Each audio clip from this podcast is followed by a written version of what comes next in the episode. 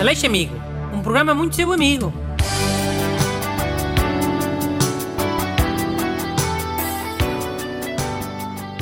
Olá, bem-vindos a mais uma edição amiga do programa que tem sido muito vosso amigo. E hoje está cá um dos ajudantes habituais do programa, o ajudante Busto. Sim, bom dia a todos. E hoje vais ler três cartas, não é? É, três mails, não são cartas. E dois deles são sobre o teu filme. Muito bem, sim senhora. Faz sentido, o meu filme estreou ontem. Não percam, ah! Em vários cinemas portugueses e brasileiros. Pois, e, e por acaso um dos mails é português e o outro é brasileiro. Hum. Lê a primeira carta portuguesa, então. Os brasileiros ainda estão a dormir, é muito cedo para eles. Só vão ouvir eh, mais logo na internet. Hum, Então, é, é do ouvinte Nuno Oiteiro. Vou ler. No dia 23 de janeiro estreia no cinema o 1917 e o filme do Bruno Leixo. A minha namorada gosta muito de si e quer ver o seu filme e eu quero ir ver o filme do 1917 porque tem tiros e bombas.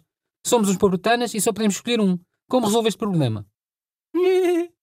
Mas quem é que esse Luís Euteiro quer enganar? Ele manda alguma coisa? Quer mandar a namorada dele?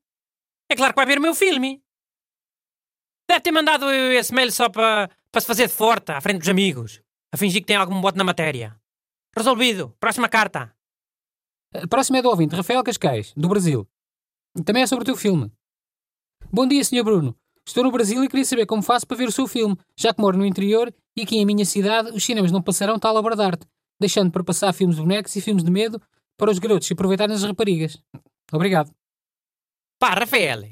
Pegas na tua avó ou na tua mãe e leva-la para passear numa das cidades que tenha o meu filme. Ela fica toda contente, se calhar até paga a gasolina e tu aproveitas para ver o filme. Enquanto a tua mãe ou a tua avó estiverem numa loja. Há senhoras mais velhas gostam de ir aos shoppings. E o filme só tem hora e meia. Às tantas sais do filme e ainda tens de ficar à espera. Que a, mãe, a tua mãe acabe de despentar não sei quantas roupas e. Hum, mas eh, e se o ouvinte morar muito longe das cidades que tem o filme? Caralho, mas muito longe é o quê? Não tem o filme num raio de mil quilómetros? Oh, mas mil quilómetros é que é perto. Para um brasileiro é. O Brasil é quase 100 vezes maior que Portugal. É. Mil quilómetros para eles equivale a uns 10 quilómetros para nós. Achas que o Rafael não faz 10 quilómetros para, para levar a avó a passear e, e ainda ver o meu filme? Se calhar até faz 20. Ou 2 mil, na escala brasileira. Pronto, ok. Então passando para o terceiro e último mail de hoje. Bom dia, Dr. Bruno e auxiliar do dia. Às vezes não me apetece sair com os meus amigos por motivos diversos. Normalmente convidam para sair à noite e dizer já estou de pijama tem resultado para os despistar.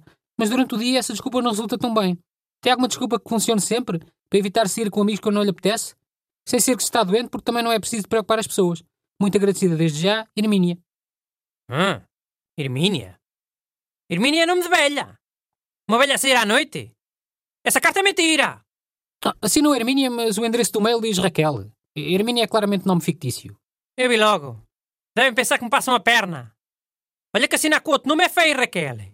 É uma falta de respeito para com os teus pais. Eles escolheram Raquel para ti, com tanto amor e carinho, para tu agora andares para aí a usar a Hermínia. Pronto, vá. Tens alguma solução para este problema ou quê? Tenho, claro. Raquel, podes começar por fazer uma lista de desculpas. Coisas simples, mas credíveis, tipo... Não sei das minhas chaves, não posso bem cá o homem ler o contador, não dá, tenho uma consulta, ou já me descalcei, os meus vizinhos estão na entrada do prédio a conversar e eu não quero ter que passar por eles para dizer olá. Pá, coisas dessas, mais simples, que toda a gente compreende. Ninguém fica chateado. Então, mas as desculpas também se esgotam, não é?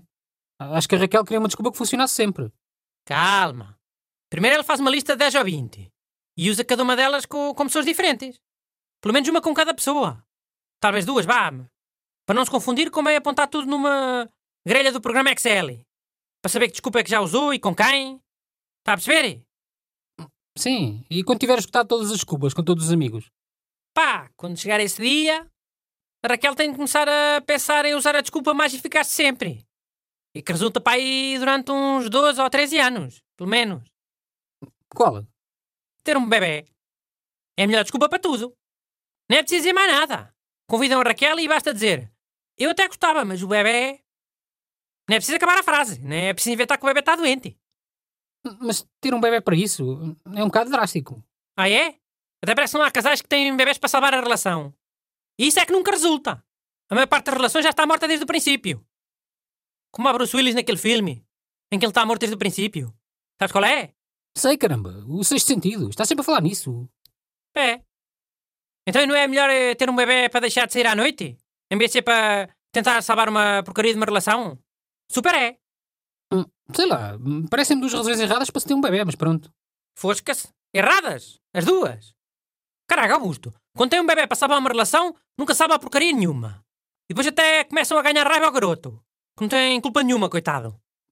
Sim, não digo que isso não possa acontecer. Tio, ainda não acabei. Mas quando a pessoa tem um bebê para deixar de sair à noite, o que acontece é que passa a olhar para a criança ainda com mais amor. Porque foi graças ao bebê que não teve que sair à noite. Não teve que pegar num carro e procurar estacionamento e a desviar-se de bêbados.